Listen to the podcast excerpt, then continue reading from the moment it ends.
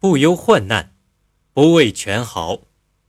君子处患难而不忧，当厌游而息虑，遇权豪而不惧，对穷毒而精心。这段话的意思是说，有能力和德行的君子，哪怕身处困难的环境，也不会忧虑；而在安乐宴饮时，却知道警惕。遇到有权势或蛮横的人，并不害怕。而对那些年老无助的人却很同情。春秋战国时，郑国是个弱国，当时有个世子叫姬乎，他是郑庄公的大儿子。郑庄公与齐僖公在石门会盟时，齐僖公看上了姬乎，就主动向郑庄公提亲，想把自己的女儿嫁给姬乎，但被姬乎谢绝了。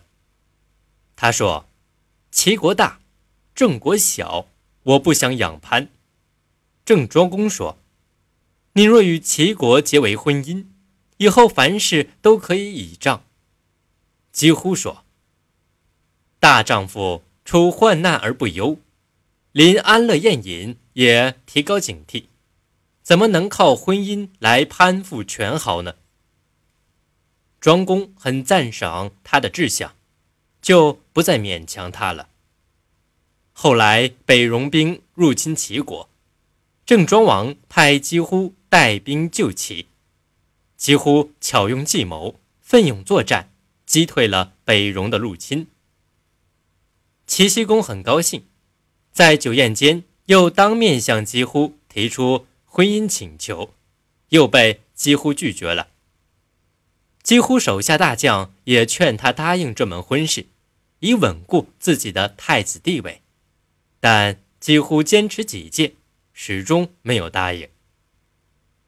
君子处患难而不忧，是因为他们具有安贫乐道的精神；其次，他们在享安乐宴的环境中能保持清醒，忧患意识强，故能防微杜渐；再者，由于他们有高深的追求，并能领悟人生。故不屑权势，更不惧权势。能让他们动心的是贫苦无助之人，予以同情并加以救助，是君子诚恳要做的事情。古之得道者，穷亦乐，通亦乐，所乐非穷通也。道德于此，则穷通为寒暑风雨之序。此即为不忧患难，不畏权豪。